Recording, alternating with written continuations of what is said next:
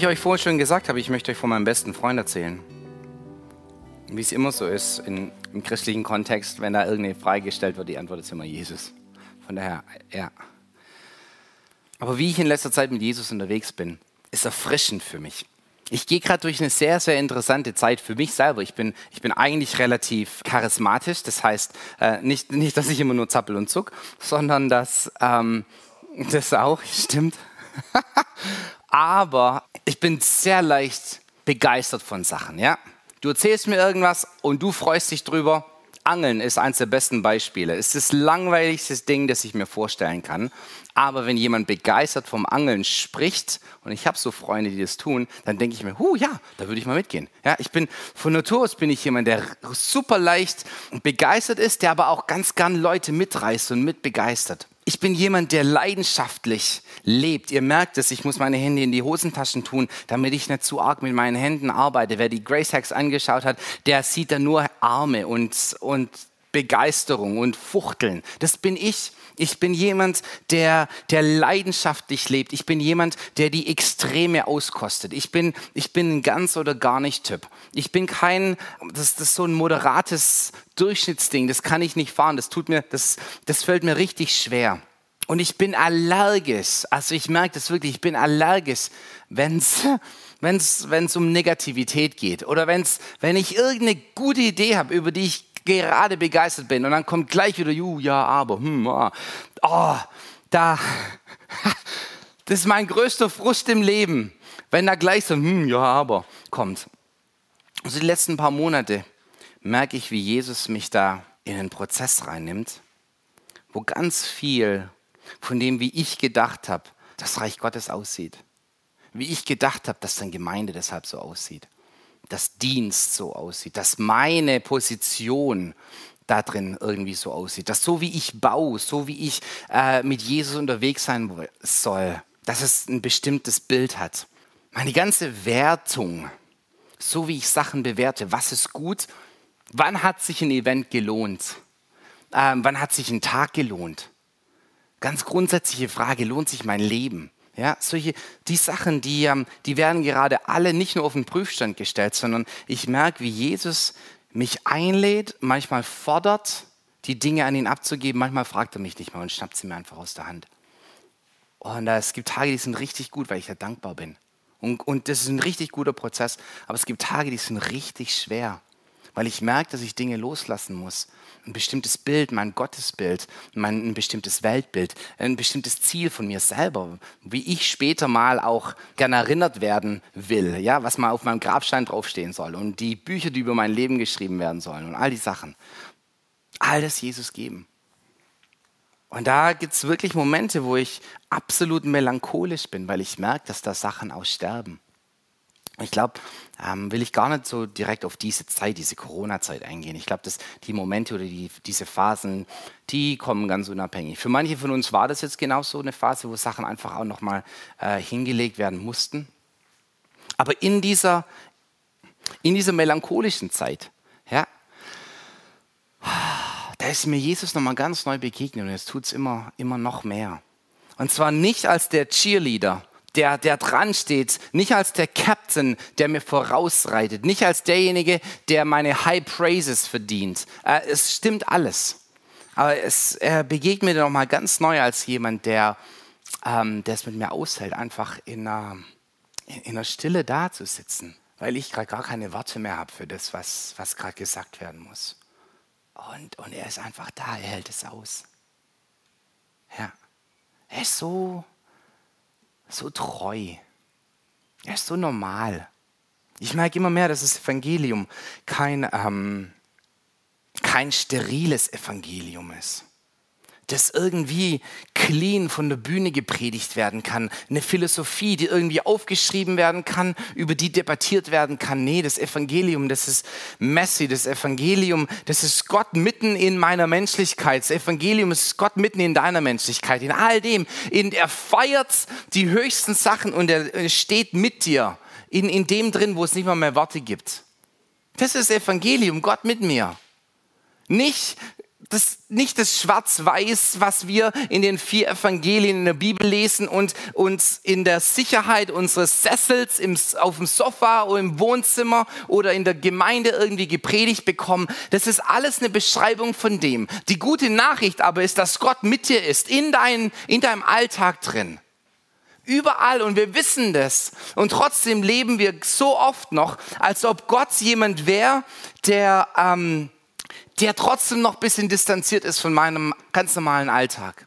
Von den Sachen, die, mit denen ich zu kämpfen habe, die mich gerade bewegen. Denn Jesus ist ja irgendwo im dritten Himmel auf dem Thron verherrlicht. Da bete ich ihn an. Aber nee, das Evangelium ist, dass die gute Nachricht ist, Gott ist zu mir gekommen, Gott ist zu dir gekommen. Emmanuel, Gott mitten, mitten unter uns. Oh. Und ich, ich, ich genieße gerade Jesus wie es sich mir offenbart als nicht definierbar. Ja, ich habe ich hab wenige Antworten, als ich, ah, als ich hatte, als ich 16 war. Mit 16 wusste ich alles. Mit 16 hatte ich eine Antwort auf alles. Und jetzt merke ich, es ist gut, Theologie zu haben. Es ist gut, sich auch über Sachen Gedanken zu machen. Aber ganz ehrlich, meine Theologie wird nie, nie Gott völlig begreifen und erklären können. Und da begegnet mir Jesus gerade nochmal ganz neu. Er ist absolut gut. Er ist mehr, er ist mir näher und er ist mehr verankert in meinem Leben, als ich mir das jemals bewusst war. Johannes 1,14. Da schreibt Johannes, da versucht Johannes genau diese Tatsache des Evangeliums zu beschreiben. Und zwar nämlich, dass Jesus mitten unter uns ist. Er sagt, hey, das Wort wurde Fleisch. Versteht ihr das? Das Wort ist kein abstraktes Ding mehr.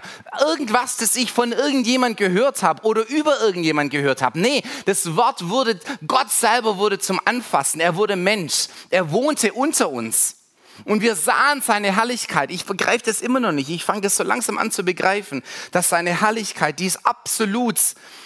Vor allem wir Charismatiker, wir, wir sind so ein bisschen so Glory Chasers, ja? Wenn dann Goldstaub kommt oder irgendwelche Federn kommen oder die Leute Benny Hinn-Style mäßig alle umgeschmissen werden, Halleluja, da bin ich voll dafür. Da will ich mehr davon, ja? Ich möchte mal schweben, ich möchte mal durch Wände gehen, ich möchte all die verrückten Sachen machen, ich möchte auf dem Wasser gehen, ich möchte all die Sachen mit Jesus erleben. Aber wisst ihr, die Herrlichkeit, die Johannes erlebt hat, jeden Tag gesehen hat, wir haben die Herrlichkeit des Vaters gesehen in Jesus. Und nicht nur einen ganz, ganz weit entfernten Abglanz seiner Herrlichkeit, sondern die, die, absolute Herrlichkeit. Und die Herrlichkeit, die saß abends am Lagerfeuer. Ja? Die Herrlichkeit, die hat geweint, als Lazarus gestorben ist. Das war die, ganze, die, die Herrlichkeit mitten in meinem Alltag. Und da diesen Trost zu empfangen, zu spüren, Jesus ist genau da. Da geht es nicht um irgendwelche Gipfelerlebnisse und Ereignisse, wo ich mich aufgeilen muss oder von einer Konferenz zur anderen entlanghange. Nee, nee, nee. Das Evangelium ist, dass Jesus mitten, mitten in deinem Alltag ist, mitten in deiner Scheiße, wenn du da gerade drin steckst und nicht mehr weißt, wo oben und unten ist. Da ist Jesus mittendrin. Das ist die Hoffnung. Das ist die gute Nachricht. Jesus ist da. Die Herrlichkeit sah so aus, dass als Jesus sich nicht geduscht hat, hat er gestunken. Ja, es ist, es ist keine sterile, Herrlichkeit. Es ist kein steriles Evangelium. Er ist absolut Mensch geworden. Es hat ihm wehgetan. Und, und die 30 Jahre, die er gelebt hat, bevor er dann in den öffentlichen Dienst ging, huh, da hat er sich oftmals ein Zehen angestoßen an irgendeiner Ecke, an irgendeiner Tischkante, irgendwo hängen geblieben. Seine Brüder, die waren nicht alles so heilig wie Jesus. Da hat er sicherlich mal eine reinbekommen. Ja, weil wer hätte gern Jesus als einen großen Bruder, der immer alles perfekt macht? Ja, das regt mich jetzt auf, wenn ich denke, uh, ich wäre da so ein kleiner Bruder, der immer das Jesus, die kleinen Geschwister, die haben wahrscheinlich immer gesagt bekommen, hey, sei doch mal ein bisschen mehr wie Jesus. Ja, warum kannst du nicht so sein wie Jesus? Jesus, uh, der kann's. Ja? Und wenn du Brüder hast, dann weißt du, was Brüder machen, wenn da einer immer so hoch gelobt wird. Jesus war ganz normal. Die Herrlichkeit, die wohnte unter uns. Versteht ihr das? Und dann muss ich gerade lernen, Sachen loszulassen. Ein Blick, äh, das hat ganz viel auch mit Demut zu tun. Mein Blick von den Bergen zu heben äh, in das ganz Normale, in den Alltag. Und da Jesus zu entdecken. Er war, Johannes 1.1, am Anfang war das Wort und das Wort war bei Gott Pros, Ja, Gott zugewandt im Griechischen, pros, mit Gott, Gott zugewandt, face to face. Und dieses Wort, das dem Vater zugewandt ist, das wurde jetzt Mensch. Der Vater war dem Wort zugewandt. Das heißt, Gott war der Menschheit zugewandt. Gott ist der Menschheit zugewandt. Er wendet sich nicht ab, feiert seine heilige, seinen heiligen Gottesdienst im dritten Himmel irgendwo. Nee, nee, nee, nee. Mitten, mitten, mitten unter uns. Da ist Jesus. Der hat keine Angst vor meiner Menschlichkeit. Der hat keine Angst vor deinem Versagen. Genau dafür ist er gekommen, dass er sagt, hey Timo, genau da, wo du selber nicht kannst, da bin ich. In deiner Schwachheit, da lass mich stark sein.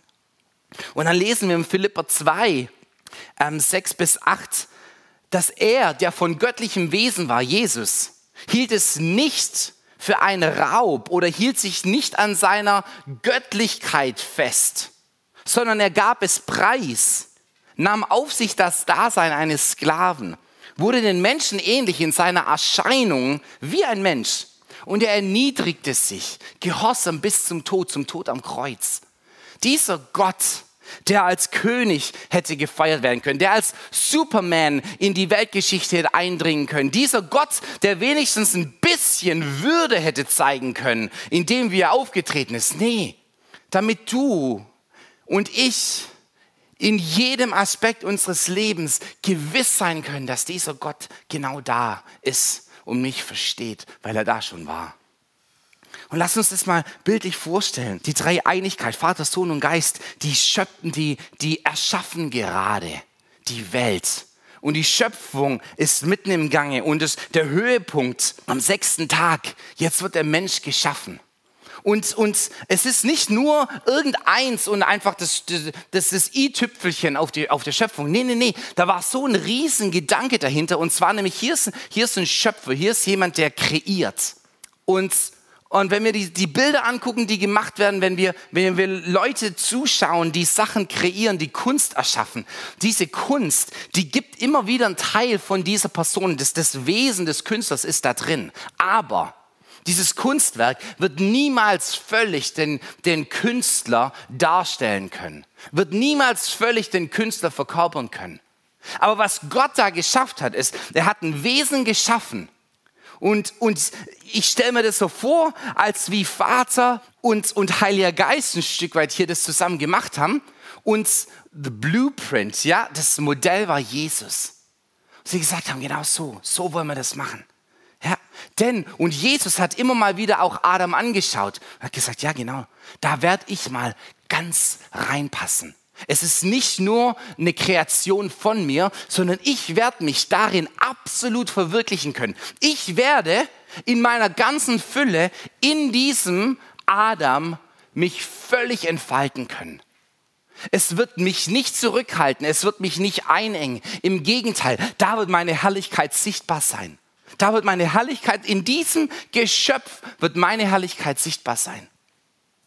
Und dann beschreibt Matthäus in seinem Evangelium diesen Mensch Jesus der jetzt, dieses Wort ist jetzt Fleisch geworden ist. Und Matthäus hat vor allem an Israel geschrieben. Sein Evangelium ist für die Juden, um ihnen zu zeigen, Herr Jesus ist wirklich der Messias, von dem die Schriften äh, prophezeit haben und auf den wir alle warten. Und in Matthäus 1 bis 4, da werden wir durch die Geschichte Israels genommen, anhand des Lebens Jesu, wo der ist geboren und dann kommt ein böser König, die ganzen männlichen ähm, Kinder, genauso wie damals in Ägypten der Pharao. Dann muss Jesus nach Ägypten fliehen, genauso wie Israel nach Ägypten gezogen ist. Jesus kommt wieder aus Ägypten heraus, genauso wie Israel aus Ägypten herausgezogen wird. Israel muss durchs, Tote, äh, durchs Rote Meer, Israel muss durch den Jordan gehen, um endlich dahin zu kommen. Genauso Jesus muss durch den Jordan gehen, wo er getauft wird. Israel wird 40 Jahre lang, muss durch die Wüste gehen und wird da mit Gott konfrontiert und lernt ihn besser kennen. Jesus 40 Tage in der Wüste. Matthäus zeigt Israel, hey, es, es ist Gott. Dieser Gott, ja, der lebt unser Leben gerade. Unsere Story. Jesus war die ganze Zeit da. Im Korinther steht sogar, dass er der Fels war, dieser geistliche Fels, der mit Israel mitzog. Ich habe keine Ahnung, wie das passiert ist. Ich habe keine Ahnung, wie das aussieht. Aber dieser Fels, der zog mit Israel mit und der Fels war Christus. Huh, Hammer. Aber das ist eine andere Predigt. Und dann Matthäus 5, 6 und 7 ist die Bergpredigt. Ja, genau so wie auf einmal bringt Gott die Menschen zusammen auf einem Berg und sagt, hey, und jetzt lasst mich euch mal zeigen, wie gelebt werden kann. Genauso wie Mose vom Berg runtergekommen ist, die Gebote gebracht hat und sagt, hey, so, so kann, so muss gelebt werden. Hier wird Jesus als dieser perfekte, vollkommene Israelit gezeigt, dieser Mensch. Die Erfüllung des Gesetzes. Und dann schreit Paulus in Römer 8, Vers 3 und 4, denn was dem Gesetz unmöglich war, weil es durch das Fleisch geschwächt war, das tat Gott. Er sandte seinen Sohn in der Gestalt des sündigen Fleisches, um der Sünde willen und verdammte die Sünde im Fleisch damit die Gerechtigkeit, die das Gesetz fördert, in uns erfüllt werde, die wir nicht nun nach dem Fleisch wandeln, sondern nach dem Geist. Ja, dieses Gesetz, das von Mose kam, das diese Anforderungen an einen heiligen Lebensstil hatte, das ist absolut gut und absolut heilig, aber es macht dich nicht gut und es macht dich auch nicht heilig. Es frustriert dich nur, weil du merkst, du kannst es nicht, du bist mit deiner Endlichkeit konfrontiert mit deiner Menschlichkeit, mit deinem Versagen. Da, wo du versagt hast, da steht Jesus siegreich. Ja. Und er sagt, hey, diese Anforderung des Gesetzes an dich, die habe ich erfüllt. Und du darfst an mir dran teilhaben und dadurch auch an mir und durch mich die Anforderungen des Gesetzes erfüllen. Ich lese es nochmal vor, damit die Gerechtigkeit, die das Gesetz fordert, in uns erfüllt werde, die wir nicht nach dem Fleisch wandeln, sondern nach dem Geist. 2. Korinther 5, 21. Denn er hat den, der von keiner Sünde wusste, für uns zur Sünde gemacht, damit wir die Gerechtigkeit Gottes würden. Das heißt, Gott nimmt an meiner Menschlichkeit teil. Das Wort wurde Fleisch. Ja, er hat ihn zur Sünde gemacht, um meinetwillen. Er ist in die Sünde gekommen, um im, im, im, im Gestalt des sündigen Fleisches, um die Sünde darin zu besiegen. Kolosser 2, Vers 10 geht es dann nicht darum, dass er an meinem Leben teilgenommen hat, sondern weil er das tat, passiert auch was mit mir. Und zwar nämlich Kolosser 2, Vers 10, und in ihm, der das Haupt aller Macht und Gewalt ist, habt ihr Teil an dieser Fülle. Deshalb ist das Abendmahl so wichtig, weil wir uns bewusst sind, dass wir eins sind mit ihm. Er wurde Teil von meinem, er hat mein Wesen angenommen. Er wurde Mensch, damit ich Anteil an seinem Wesen habe, an seiner Fülle. Und im gleichen Brief, Kolosser 1, 27, dann nimmt Paulus sozusagen diesen Schleier von den Augen und sagt, hey, das Geheimnis, das, das die ganze Zeit da war, wo Leute versucht haben, hinter diesen Vorhang zu schauen, in diesen Schleier, es ist jetzt offenbar, nämlich Christus in dir.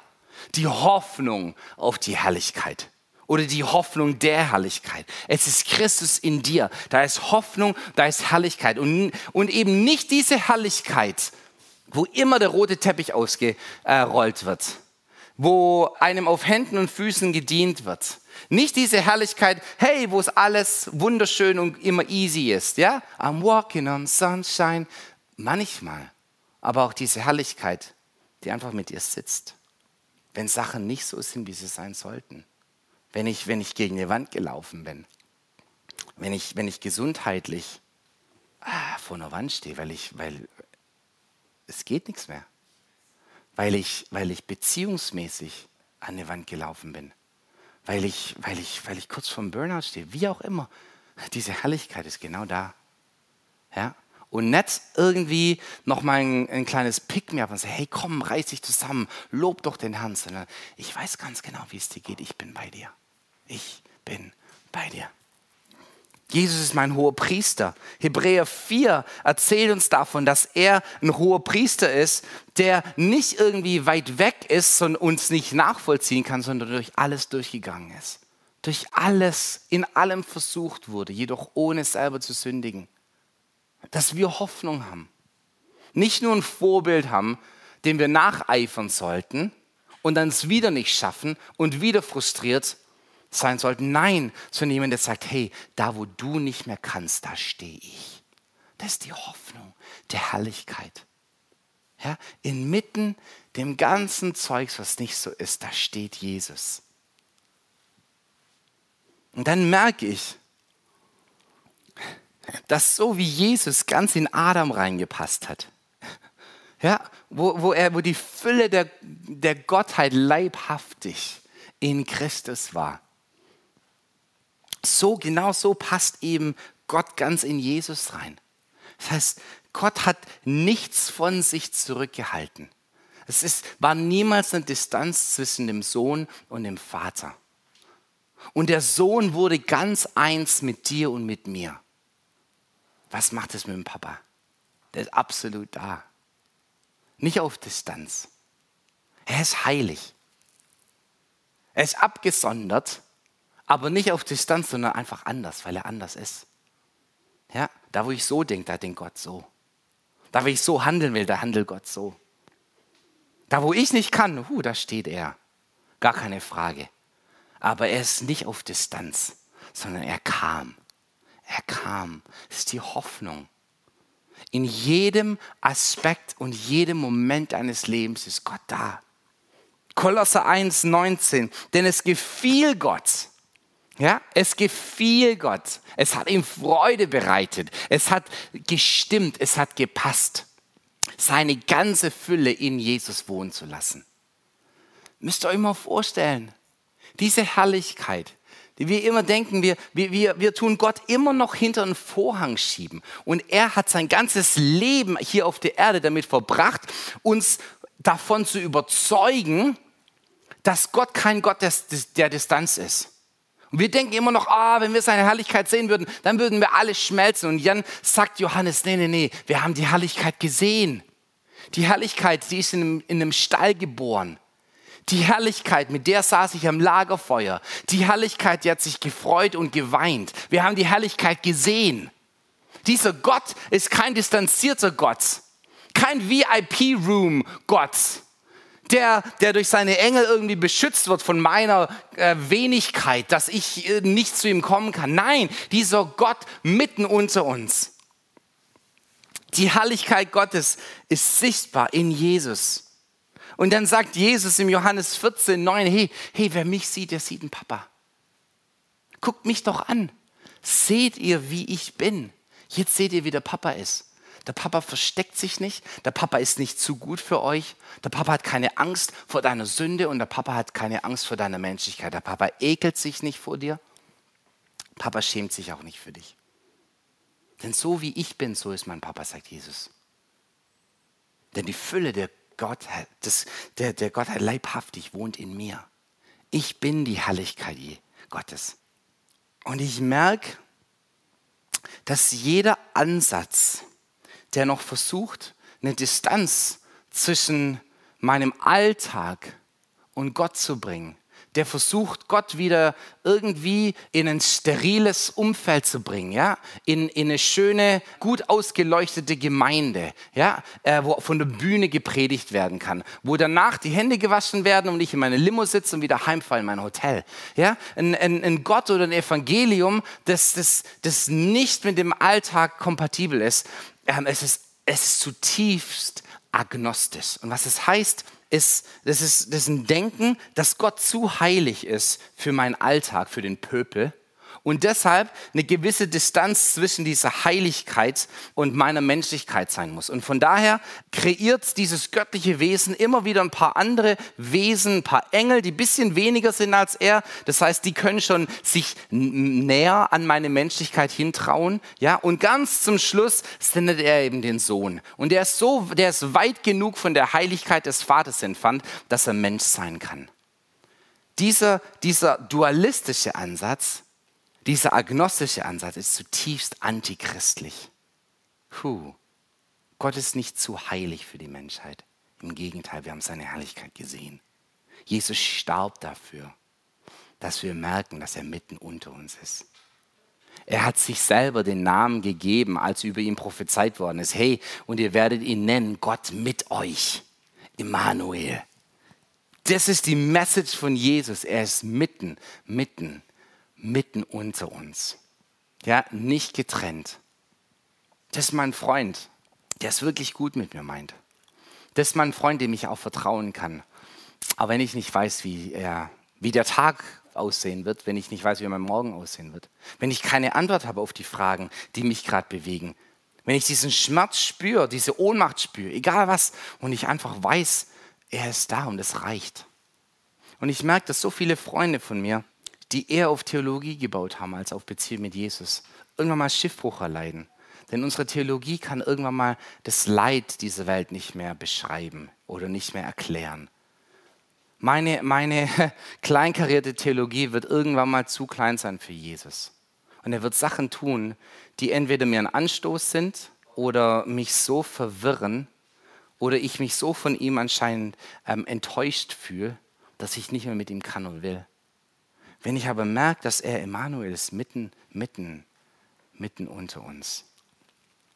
Ein, ein Gott, der mit mir sitzt und einfach mal sitzt. Wie die Freunde von Hiob, die in seinem Leid einfach da saßen am Anfang einfach nur da saßen, weil es nichts gibt, das gesagt werden kann, das die Situation gerade besser macht. Aber ich weiß, dass du bei mir bist. Und ich weiß, dass du mein bester Freund bist und du lässt mich nicht allein. Und dieser Gott, der bringt ja immer Hoffnung mit sich. Ja? Die fordert er nicht ein. Er fordert keine Party ein, sondern er bringt diese Hoffnung.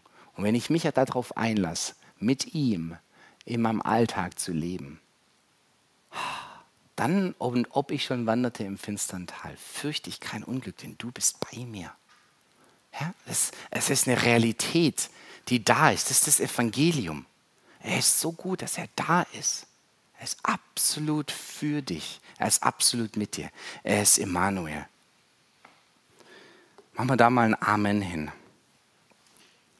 Ich möchte einfach noch ein bisschen reinbeten und euch einladen, da vielleicht auch noch mal ein, ein Stück weit unser Gottesbild, unser Weltbild, aber auch so, so wie wir daraus unsere Lebensart, äh, die wir daraus gezogen haben. So muss das Leben aussehen, damit es gut ist. So muss das Leben aussehen, damit es äh, Wert hat, damit es sich gelohnt hat, damit es, damit es auch ein Erfolg ist. Einfach mal hinlegen und sagen, Jesus, es bringt gar nichts. Ja, wenn ich dich habe, dann habe ich's. So wie Paulus sagt, hey, ich erachte alles alles als Dreck. Griechen ist Skubeles. Das ähm, das ist Kacke. Ja?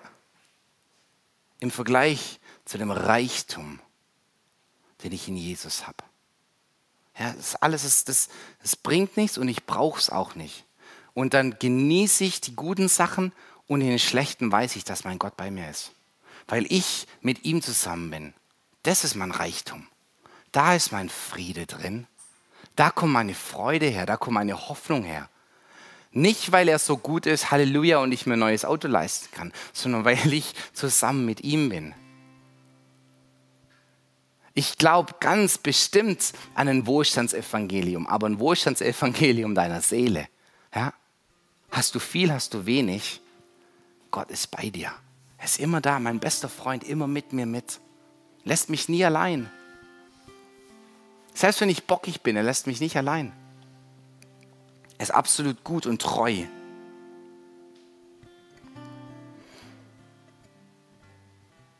Wenn es möglich ist für dich, dann schließ doch die Augen, lehn dich ein bisschen zurück in dein Sofa rein. Ähm und Heiliger Geist, ich danke dir, dass du unser Tröster bist. dass es gut ist, dass Jesus zum Vater gegangen ist, dass du kommen konntest. Nicht mehr nur ein Gott, der vor mir steht, dem ich hinterherlaufen muss, sondern ein Gott, der in mir drin ist. Ein Gott, der Wohnung in mir genommen hat. Ein Gott, der in mir zeltet. Ein Gott, der mitten, mitten unter uns ist. Ein Gott, der alles weiß. Ein Gott, der absolut mitfühlt ein Gott, dem ich nicht alles erklären muss, bevor es versteht, sondern der es ganz genau weiß, wie es mir geht. Es tut so gut, dass ich mich an dich anlehnen darf, Jesus. Heiliger Geist, tut so gut, dass du da bist. Absolut gut, dass du Immanuel bist, Gott mit mir. Und dass dieses Geheimnis, auf das die ganze Schöpfung hingefiebert hat, dass es das ist, dass du in mir wohnst, Christus in mir. Die Hoffnung der Herrlichkeit.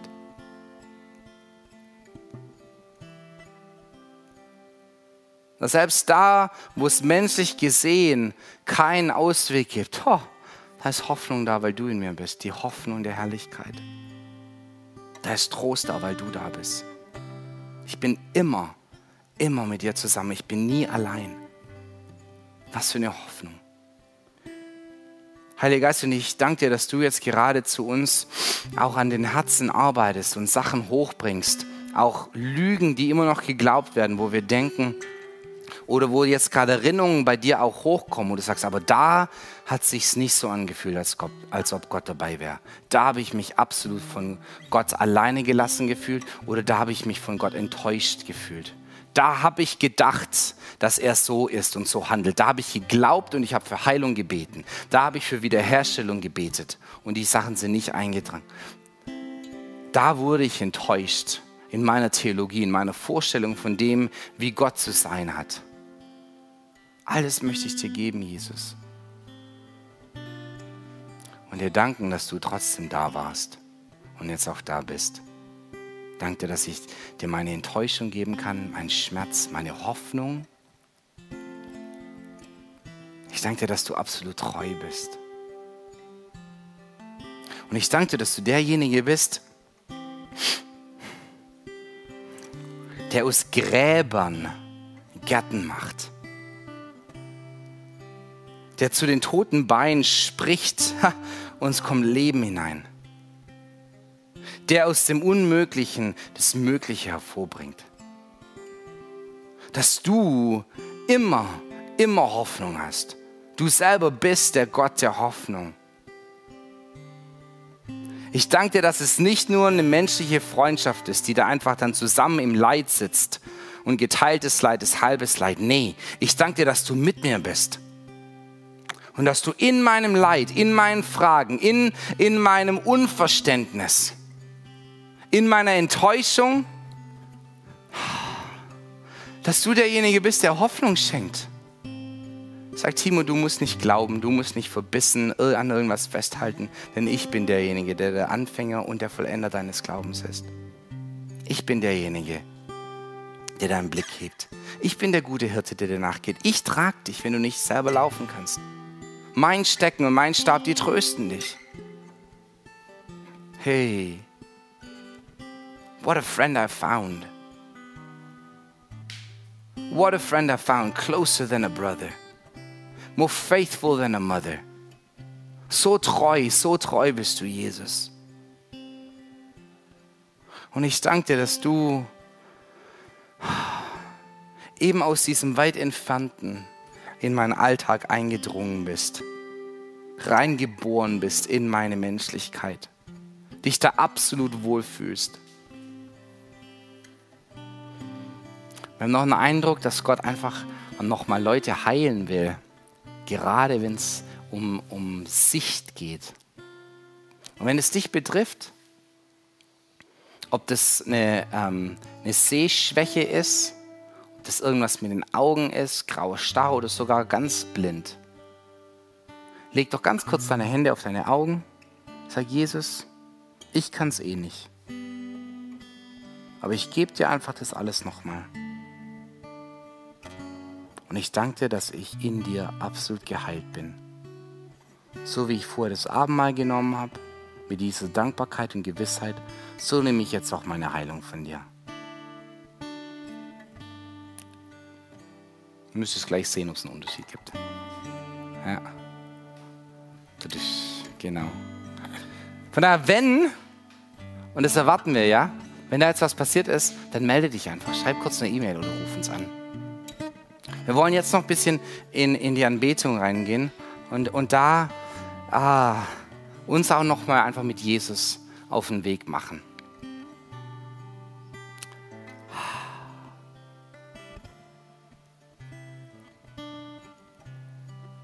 Lass uns da reingehen in das Lied. Und da ein bisschen, bisschen das genießen. Friend forever. Friend forever. Dieser Jesus, der nicht von meiner Seite weicht. Dieser Gott, der Immanuel ist.